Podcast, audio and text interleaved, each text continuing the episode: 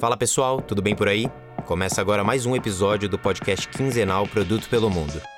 Como vocês já sabem, a gente tem conversas por aqui com brasileiros que estão desenvolvendo produto digital mundo afora, e dessa vez o nosso convidado é o Senior Product Designer no Spotify, responsável por podcasts direto da Suécia, Fabiano Souza. Nessa conversa a gente explora como foi a transição que ele fez até a disciplina de Product Design, e ao longo da trajetória dele vocês vão ver que várias experiências foram dando clareza do que ele gostava e queria fazer no fim das contas. Imagino que vários dos designers que estão ouvindo a gente já passaram por isso ou estão passando agora. Além disso, como eu falei, o Fabiano atua com os times de podcast do Spotify. Eu sempre gostei de ouvir podcasts, mas além disso, tem sido interessante esse processo de olhar para os bastidores de produção, métrica, público, edição. E se você está ouvindo esse episódio, imagino que também curta o formato. Para a gente ter uma ideia aqui da potência e do crescimento de podcast no mundo, a última vez que eu vi, o Spotify já estava com quase 2 milhões de podcasts. Em julho de 2020, divulgaram que 21% dos usuários ouviam podcasts. E quando a gente fala de consumo de podcast, em um ano esse número mais do que dobrou. É nesse contexto então que a gente bate esse papo para entender como é que eles estão organizados por lá, como é que os designers atuam e quais são os principais desafios que o Fabiano já teve. Então, agora sim, seja muito bem-vindo, Fabiano. Obrigado, obrigado pelo convite. Muito bem. Cara, você começou a sua carreira em 2011 como designer editorial, depois foi diretor de arte, passou por UX e UI, até que na eBanks você passou a atuar como um product designer. Conta pra gente sobre sua trajetória em design de produto, já considerando a passagem que você teve pela Irlanda e depois a sua ida para o Spotify. Então, a minha jornada começou em 2011, né, trabalhando como designer editorial. Naquela época eu sonhava em continuar trabalhando com editorial, em uma editora grande tipo Abril, fazendo layout de revistas tipo a Super, que eu gostava de ler bastante, ou a Recreio, né, que eu cresci lendo. Mas para chegar lá eu sabia que eu tinha que estudar design gráfico, mas como não era uma opção para mim, porque eu sou de Guarapuava, né, e eu estava morando em Guarapuava, no Paraná, naquela época e o curso não existia. Então, uma outra opção para mim ia ser mudar para uma cidade maior, no caso Curitiba, mas aí não ia rolar porque não tinha como eu trabalhar e estudar um curso integral ao mesmo tempo, então não ia conseguir me bancar. Aí minha opção foi estudar o curso mais próximo disso que eu tinha na minha cidade, que era publicidade e propaganda, e foi aí que eu, que eu comecei o curso, né? Dentro do curso de publicidade e propaganda, eu acabei me interessando bastante por direção de arte, e nessa época eu estava numa posição muito boa na editora. É, eu tinha trabalhado lá por dois anos já e eu era supervisor de produção. Mas como eu queria mudar para direção de arte, eu estava com essa cabeça de trabalhar numa empresa grande, mudar para Curitiba. Eu pedi demissão e comecei a trabalhar numa agência de publicidade da minha cidade que se chamava Rei. E aí eu comecei a trabalhar lá mais para ganhar experiência. Então, se tudo desse certo, né, conforme meu plano, eu ia chegar no final do, do curso da faculdade e ia ter um trabalho em Curitiba e, e ia dar certo de mudar. Uhum. Só que aí, trabalhando com direção de arte, eu vi que não era bem o que eu queria porque eu ficava horas e horas no Photoshop para fazer anúncio para vender coisa que ninguém queria comprar. e como meu primeiro emprego tinha sido como vendedor, eu trabalhei muito com vendas, eu odiava já. Uhum. Então não era para mim e ao mesmo tempo eu via que dentro da agência eu era mais atraído por campanhas digitais ou pelos sites que vinham para a agência fazer. E eu tentava me colocar nesses projetos. E foi aí que eu descobri o termo UX e comecei a estudar mais sobre isso. Naquela época o tópico era bem novo, então muito do conteúdo ainda era em inglês, e isso acabou ajudando a desenvolver meu inglês também naquela época.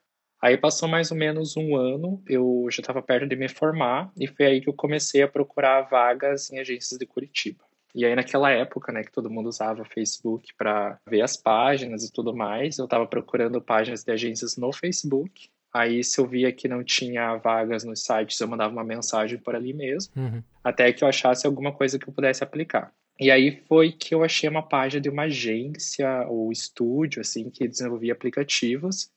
E o que me chamou a atenção foi o logo deles, que era tipo uma ilustração de um Homem das Neves, assim, um, um pé grande, uhum. que parecia tipo um logo de Candy Crush, assim. E como eu ilustrava também, por algum motivo, fiz a conexão e achei que podia acontecer alguma coisa ali. E o nome desse estúdio, dessa agência, era Snowman Labs. E aí eu mandei uma mensagem para eles, é, sem saber muito o que eu ia esperar, ou o que ia acontecer ali. Para minha surpresa, né, eles foram os primeiros a responder. e eles estavam procurando um designer porque eles estavam reestruturando, ia ser o primeiro design do time. E eles acabaram me oferecendo um trial ali de três meses, que ia dar exatamente o tempo que eu precisava para me formar. Uhum. E aí, se desse certo esse trial, eu ia mudar para Curitiba e continuar trabalhando para eles. Deu certo e eu só voltei para Guarapava para apresentar meu TCC. E aí, trabalhando né, com design de experiência e UX, eu vi que era o que eu queria fazer mesmo, assim. Criar apps era uma coisa que eu gostava bastante. E aí eu acabei aprendendo muito por ser o único designer, né? Eu tive que criar processos nessa agência, eu acabei aprendendo muita coisa por conta, aprendi sobre produto, sobre MVP. A maioria dos clientes deles eram empreendedores, eles já tinham uma ideia meio definida, aí outros vinham com uma ideia que não fazia sentido nenhum. E aí eu tive que ajudar eles, é, tinha muito trabalho que vinha de incubadoras ou programas de aceleração, então aprendi muito assim sobre produto, sobre startups e MVP nessa agência. Uhum. Eu trabalhei com eles por um ano e meio, mais ou menos, e aí surgiu a oportunidade de trabalhar numa agência digital, que eles tinham uma carteira de clientes bem grandes, que era a Mirum, que era a parte digital da JWT. E aí eu tive a oportunidade de trabalhar como UX ou como UI, eles tinham essa separação bem definida, uhum. mas como eu não gostava muito da parte do tipo wireframe, eu acabei indo mais pelo visual e entrei como UI designer. E aí, trabalhando numa agência, é aquele dia a dia clássico, né? Você faz as coisas muito rápido, você aprende a fazer as coisas rápido, você aprende a receber feedback do cliente, você aplica, mas aí chega ao final do dia, você entrega o job, você não sabe o que acontece com o projeto, você não tem como mensurar o impacto que você teve. E aí isso foi me deixando um pouco para baixo, eu também sentia falta de trabalhar mais perto dos desenvolvedores, e foi aí que eu tive uma oportunidade de trabalhar em um produto interno da agência, que era tipo um Reddit para agências, assim, que o objetivo era conectar as pessoas de todos os escritórios. Aí uma pessoa fazia uma pergunta relacionada com o projeto que elas estavam trabalhando e uma outra pessoa ia responder. De várias agências diferentes. Isso. É, então tinha as agências digitais, tinha as produtoras, mas é tudo dentro da JWT. Uhum. Aí eu me liguei que produto era o que eu queria fazer e aí eu coloquei na minha cabeça que eu queria aquilo. E aí foi bem nessa época que eu vi o anúncio de uma vaga para Booking. Aí eu acabei vendo os vídeos que eles criam, né, para trazer pessoas para vender o que é Booking, para vender o que é Amsterdã. E aí eu me apaixonei, coloquei na minha cabeça que eu ia para lá, eu ia ser do Brasil, ia trabalhar na Booking. Uhum. Falei com meu namorado na época, ele falou que topava, e aí eu entrei no processo, mas como eu não trabalhava com dados, né, eu trabalhava em uma agência, consegui mostrar a experiência suficiente do que eles precisavam e acabou não, não rolando. E aí eu prometi para mim mesmo que em um ano eu ia tentar de novo. Então eu voltei lá atrás com a cabeça de vou conseguir aquele emprego, vou mudar para aquele lugar. Uhum. E comecei a, a, me preparar. E aí foi nesse momento que eu saí da agência para trabalhar como product designer no Ebanks, uma fintech que processa pagamentos tipo para Uber, uhum. até para o Spotify mesmo. E aí eu no Ebanks eu tive a oportunidade de cuidar de um produto inteiro sozinho com o meu squad.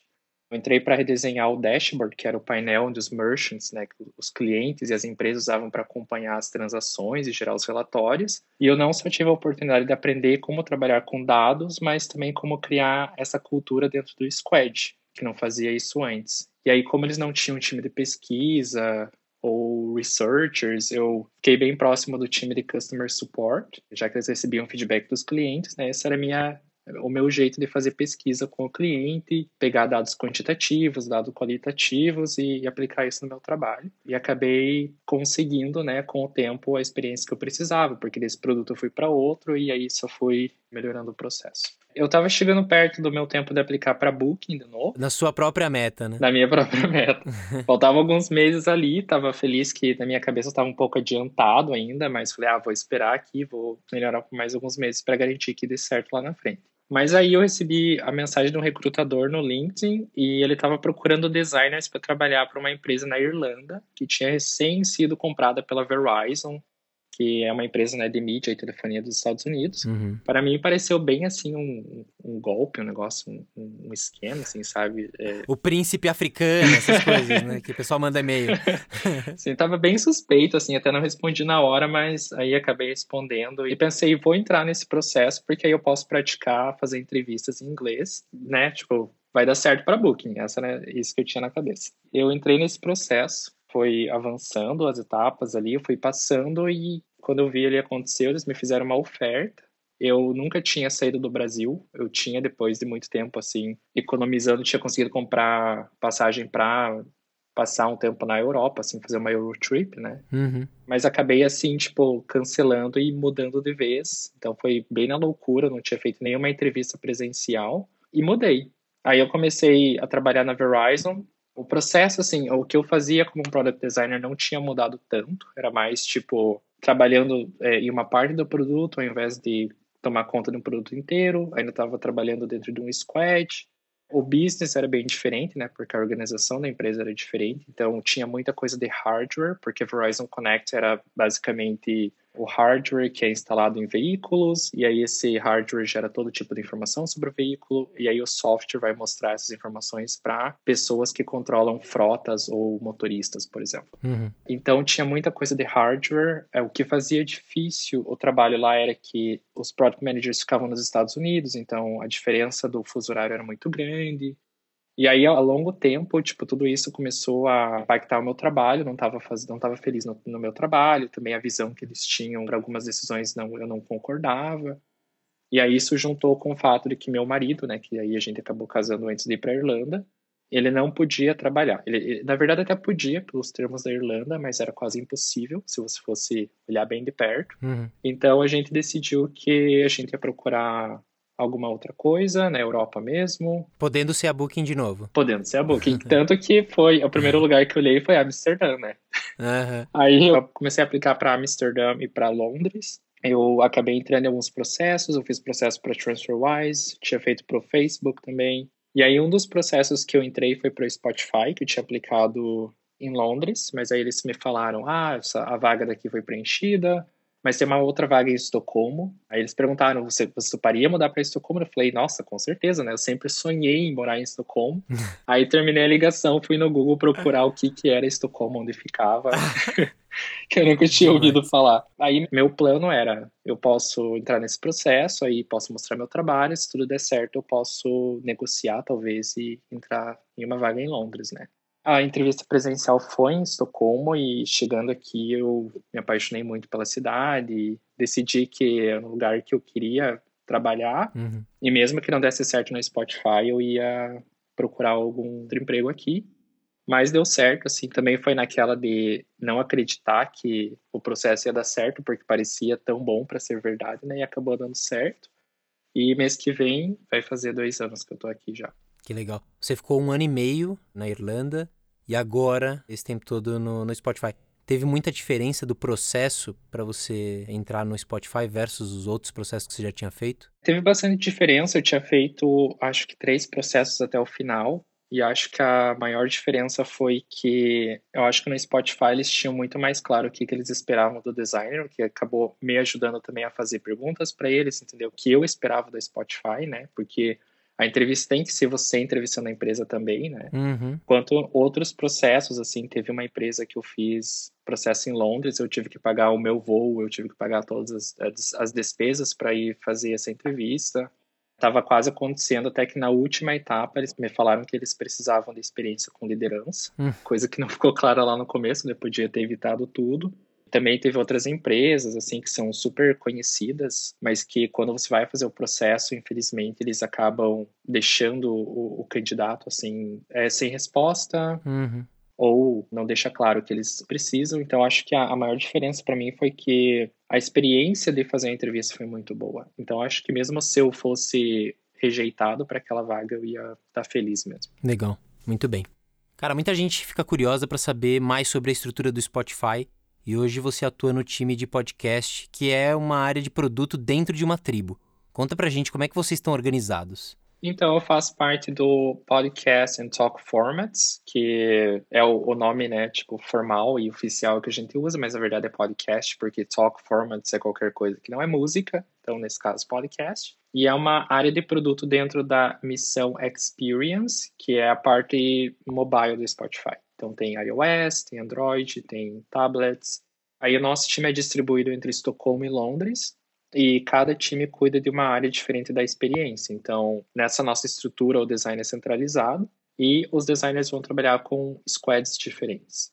Então, por exemplo, no meu time eu cuido dos usuários que ainda são novos é, com podcasts, então eu tento achar formas de como eles vão descobrir o conteúdo no Spotify, como eles vão descobrir conteúdo novo, enquanto um outro time vai cuidar da parte da jornada de pessoas que já escutam podcasts, e essas pessoas, por já escutarem, vão precisar de mais power features, né?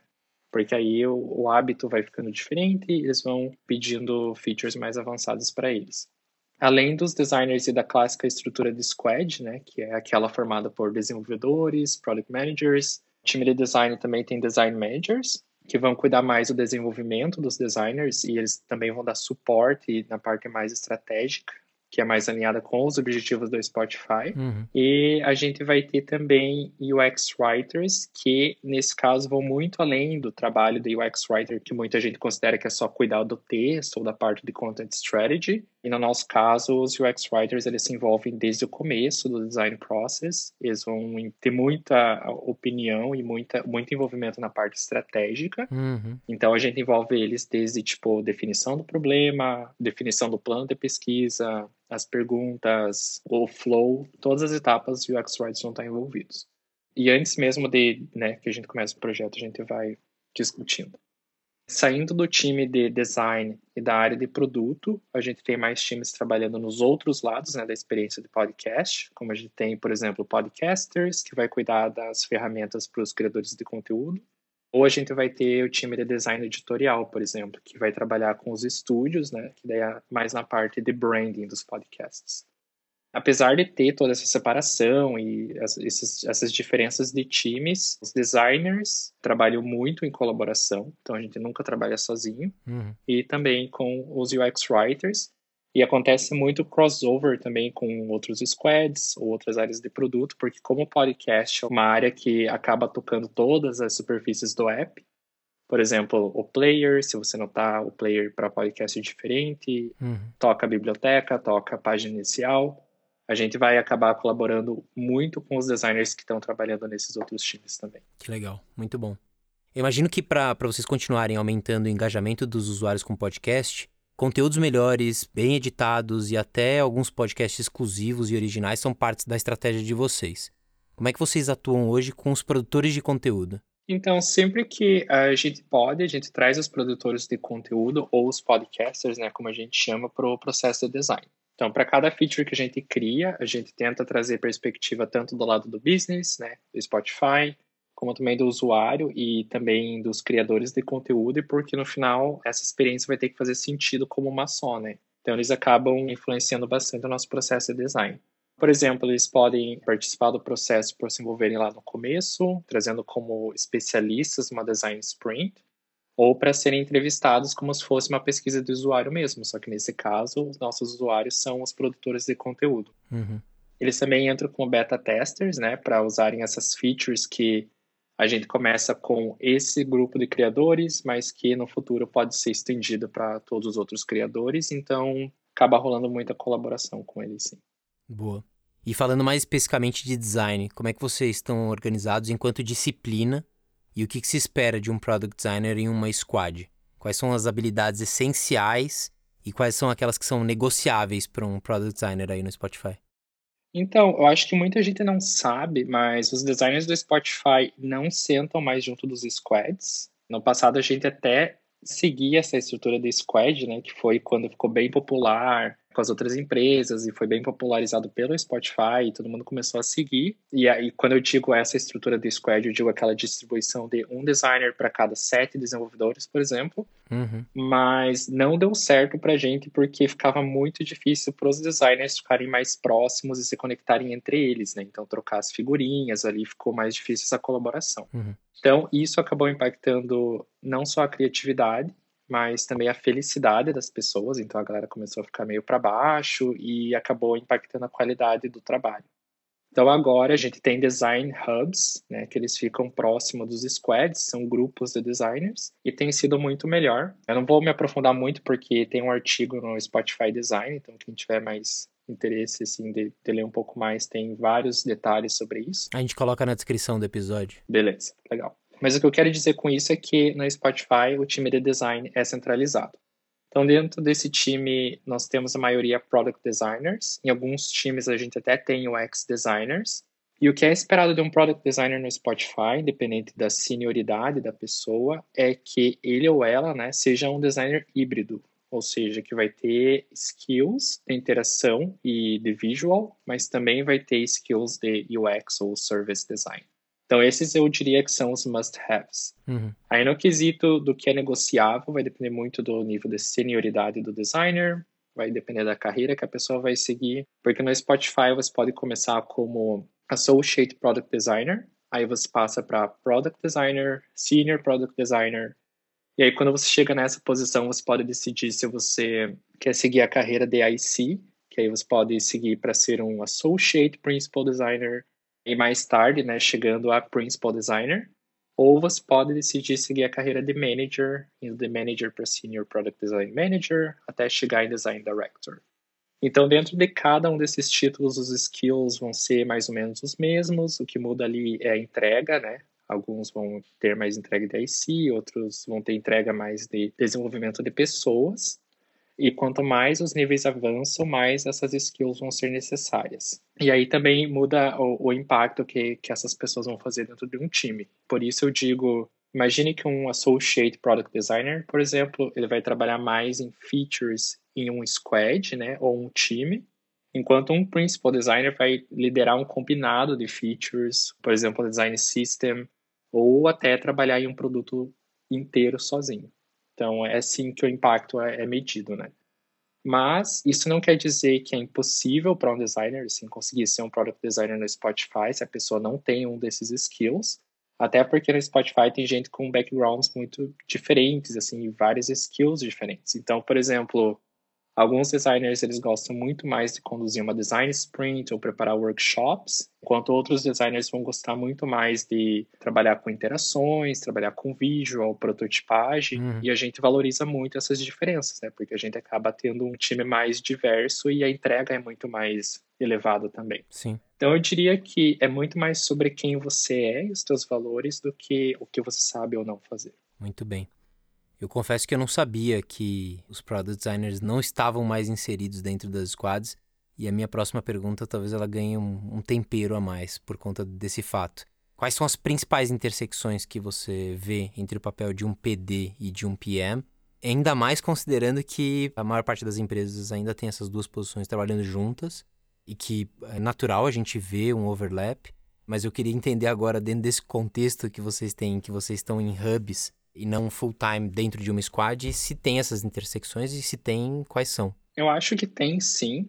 Eu gosto de pensar que o Product Manager e o Product Designer, eles são uma entidade única, né? Eu tenho visto que muitas das responsabilidades que costumavam ser só de Product Managers agora são compartilhadas com Product Designers, assim como outras responsabilidades que eram exclusivas dos UX ou Product Designers, agora também estendem para o lado do PM, como por exemplo é entender o lado do usuário, porque isso vai impactar as decisões do Product Manager. Na minha opinião, os Product Managers em geral têm mais ideia né, e conhecimento sobre o business, é, os objetivos, também as prioridades do time, mas eles também têm que entender sobre os usuários, né? Que, como eu disse, são eles que vão tomar essas decisões e eles têm que basear essas decisões no usuário. Uhum. Enquanto isso, eu acho que os product designers têm mais habilidade, né? O poder, assim, de ver a experiência mais de longe. Eles vêm de uma forma mais holística. Então é mais fácil para designers conectarem os pontos entre times ou conectar os lados de, do produto para ter uma experiência mais consistente no final. Os designers, eu acho que também por trabalhar mais perto dos desenvolvedores, eles conseguem negociar muito mais os trade-offs. Então, no processo de desenvolvimento, eles conseguem estar ali negociando muito mais, porque nem sempre é da forma que a gente espera. Então, tem que acontecer essas negociações com os desenvolvedores, que ia ser um pouco mais difícil, eu acho, para um product manager fazer. E acho que os designers também eles conseguem articular mais os planos de pesquisa, eles conseguem conseguir mais assim chegar nos dados qualitativos que eles precisam para informar essas decisões antes de chegar no TSAB. Só que ao mesmo tempo eu acho que os designers têm que saber mais sobre a estratégia e os objetivos tanto quanto o próprio PM, né? Não pode ser uma responsabilidade só dos PMs. E por isso que eu acho assim que é tão importante um confiar no outro, manter essa colaboração e ter esse espírito assim de unidade assim, porque os dois têm que falar a mesma língua para conseguir trabalhar junto. A product manager do meu time, ela sempre fala, né, que product designers conseguem ser product managers e eu concordo bastante com isso.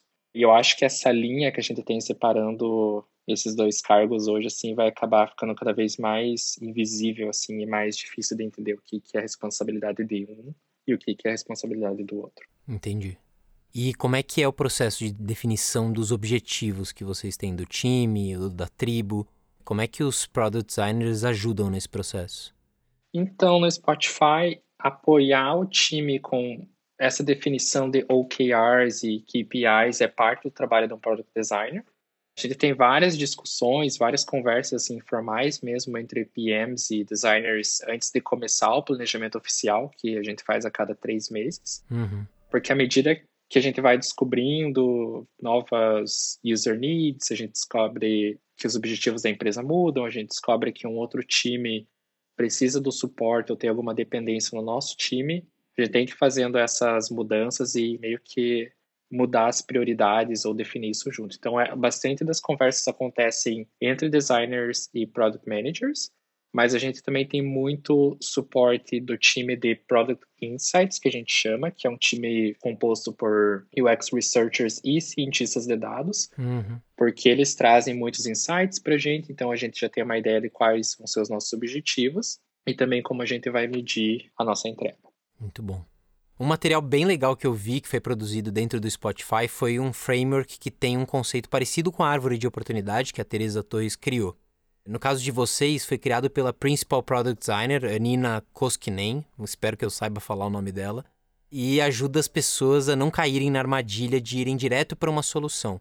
Eu vou deixar o link do material aqui na descrição do episódio, mas eu queria muito entender mais como é que é o dia a dia de vocês quando vocês estão em um momento de mais incertezas e mais concentrados em discovery. Ainda bem que eu não tenho que falar o sobrenome dela, né? Né? A Nina criou esse framework em 2015, então quando eu comecei no Spotify, esse framework já fazia parte do processo de design, né? E os designers já usavam muito, a gente continua usando bastante. E no time de podcast, a gente trabalha com muita incerteza. As oportunidades que a gente tem são muito únicas, né? Porque é um aplicativo de música, a gente trabalha no podcast. Então, acontece muito da gente usar essa decision tree. A gente usa muito essa árvore de oportunidade e a gente também tem a sorte né, de ter um time de insights que dá suporte, eles trazem esses estudos de pesquisa, trazem os insights. Desses insights, a gente mapeia as oportunidades e, e também usa para tomar decisão, né, para priorizar. Falando mais para o processo de design, quando a gente tem né, o grupo de pessoas na sala, quando a gente traz essas pessoas certas que a gente precisa em um projeto, a gente faz a ideação, acho que é a clássica design sprint, a gente vai explorar as hipóteses, vai explorar soluções, a gente tenta explorar várias soluções para o mesmo problema, para a gente levar para validação. E aí a gente leva esses designs ou as soluções né, para o que a gente chama de sound check, que é basicamente o user test que a gente tem todo mês. Então, essa é a pesquisa que a gente faz com o usuário. Uhum. Dentro desse processo, a gente compartilha muito do nosso trabalho, né? O work in progress mesmo dentro do time, do time de podcast. A gente compartilha com outros designers. A gente tem bastante design crit, por exemplo, para pegar feedback. A gente tem várias sessões com os desenvolvedores para a gente entender se o que a gente está criando é possível ou para a gente mapear qualquer problema ou investigação que eles tenham que fazer muito antes no processo, então a gente não tem que refazer trabalho de design. E a gente compartilha muito do trabalho com os product managers também, porque eles conseguem fazer as conexões deles. Então, só depois de todo esse processo, a gente vai para o teste AB. E quando a gente faz o teste AB, é sempre uma surpresa, né? Pode ser que uma coisa dê certo, pode ser que uma coisa dê totalmente errada, mas mesmo que o resultado não seja bom, não seja positivo, a gente sabe que é um caminho que a gente não vai seguir depois. Então, para a gente continua sendo uma coisa muito positiva, a gente tem bastante dessa cultura de experimentação que a gente chama. Então, quando você vê alguma coisa nova no Spotify, teve todo um vai e volta de várias soluções, várias coisas foram pensadas até chegar no que você está vendo hoje. Boa. E quais foram os principais desafios que você teve por aí? Tem algum case para dividir com a gente de algum aprendizado ou alguma entrega? Então, acho que o meu maior desafio, na verdade, com certeza, meu maior desafio é criar experiência para o que a gente chama de talk audio, porque é um app que se estabeleceu como um serviço exclusivamente de música. As pessoas já gostam muito do Spotify por causa disso. E trazer esse novo formato que tem use cases tão diferentes, né? Porque você não vai ouvir música da mesma forma que você vai ouvir um podcast, por exemplo. Trazer esse use cases é sempre muito desafiador. Então, o meu trabalho é tanto criar soluções para esses problemas, né, em uma plataforma que é híbrida hoje, mas também lembrar outros designers que historicamente estão trabalhando mais no lado de música, de que tem esse legado, que está tudo certo, né? A gente se estabeleceu por causa do legado de música, uhum. mas hoje a gente tem uma plataforma de áudio, então tem todo um trabalho para lembrar os designers de que qualquer coisa que a gente cria hoje tem que ser uma coisa que possa escalar para a visão do Spotify. Esse desafio já foi bem maior quando entrei no Spotify. Os podcasts ainda estavam tomando forma, né? Era bem no estilo MVP, mas hoje, como a gente tem a visão de ser uma plataforma de áudio, as pessoas já estão bem mais focadas nisso também. E aí, para dar um exemplo, eu acho que um desafio grande para mim foi o redesign da página de podcast. Ou se você escuta o produto pelo mundo no Spotify, é a página que você vê o podcast e os episódios. E foi desafiador porque as entidades, né, que é como a gente chama as superfícies do app, tem bastante brand expression, porque os visuais, né, tem muita importância para música, tem muita fotografia, tem muita cor. Uhum. Mas quando é para podcast, no nosso caso é bem diferente, porque o que mais importa para a pessoa é o texto. Então, elas sempre vão procurar o texto quando elas começam a avaliar se vale a pena ou não dedicar tempo para um podcast, porque elas não conhecem, então elas precisam daquela informação. E aí você criar num espaço que tem esses contrastes tão grandes, assim, fica bem difícil e a gente acaba mudando muito da linguagem visual. E a gente mudou muito com essa página, né?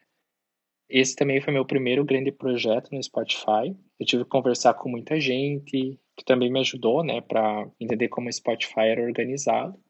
Mas eu sinto que ainda hoje continua sendo meu maior desafio, assim, que é criar para use cases tão diferentes num app que já é estabelecido. No mesmo contexto, né? Muito bom. Qual dica você daria para as várias pessoas que querem atuar como product designers, principalmente falando de visual designers e UX designers? Para visual designers, o primeiro passo eu acho que é estudar e aprender mais sobre UX. Então, é como criar experiências que vão realmente resolver o problema, além de fazer né, alguma coisa que tem que ser bonito visualmente, que tenha né, todas as questões visuais. Por exemplo, eu vejo que muitos designers visuais, principalmente essa galera que posta no Dribble, eles têm uma estética muito forte, mas quando você vai ver de perto, é muito dificilmente aquilo ia resolver um problema real.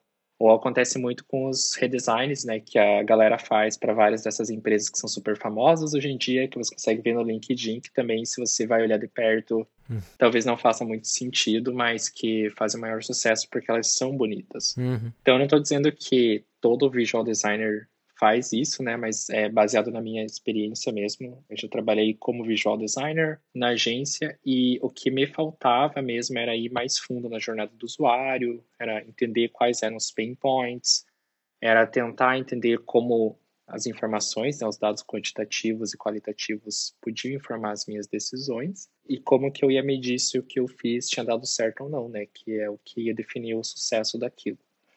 Da mesma forma, eu acho que os UX designers eles podem ir além dessas características que eu acabei de descrever e pensar também como as microinterações, por exemplo, ou como o visual vai trazer uma experiência melhor para os usuários. Porque o visual tem o poder né, de fazer uma experiência mais simples, tirar muito do, do trabalho da pessoa, do usuário, que é de entender como alguma coisa funciona, eu acho que isso está mais na disciplina de visual design, mas é uma coisa que super beneficiaria UX designers também.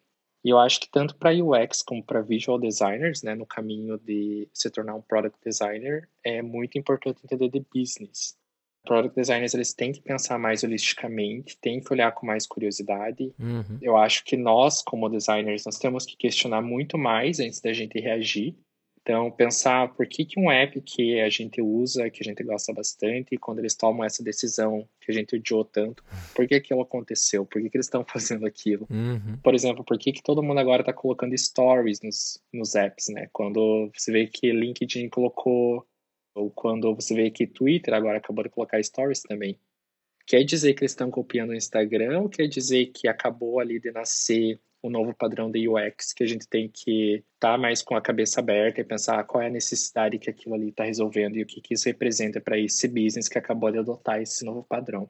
E eu acho que mais importante também, que é uma coisa que quando as pessoas começam a trabalhar com produto, quando começam a se envolver em business, elas acabam esquecendo um pouco, é no efeito que o que a gente cria vai ter em curto e longo prazo na vida dos usuários. Uhum. Então, hoje em dia é muito fácil você esquecer do usuário, porque você está focado muito em business, mas é, você tem que lembrar quais são os seus valores e como você vai transmitir ou traduzir esses valores para o design também. Que daí eu acho que quando os designers começam a se perguntar e considerar tudo isso no processo, eu acho que é quando um UX ou um visual acaba se tornando um product design. Legal. Cara, a gente sempre fecha o episódio com uma dica de livro dos nossos convidados. Você tem alguma pra gente? Eu tenho duas dicas, na verdade. A primeira é o livro Weapons of Math Destruction, da Kathy O'Neill. É um livro bem interessante, eu acho que ele vai muito bem com todas as discussões né, que estão acontecendo agora sobre o impacto que as empresas de tecnologia têm na democracia, toda a polarização que tem acontecido por causa disso também. Hum. E o livro também fala sobre como soluções em escala trazem problemas que são difíceis da gente perceber ou que difíceis da gente considerar. Então, o livro é bem interessante, tem alguns vídeos no YouTube também para quem quiser só pular o livro, super recomendo. E outro livro que eu acabei de ler é o The Making of a Manager, da Julie Zhu, uhum. que acho que é um livro bem conhecido já. Ex-Facebook, né? Isso, uh -huh. Acho que é um livro bem conhecido, mas quem não leu ainda, super recomendo. Acho que vai para quem está pensando no momento que está na carreira, que, que vai decidir seguir.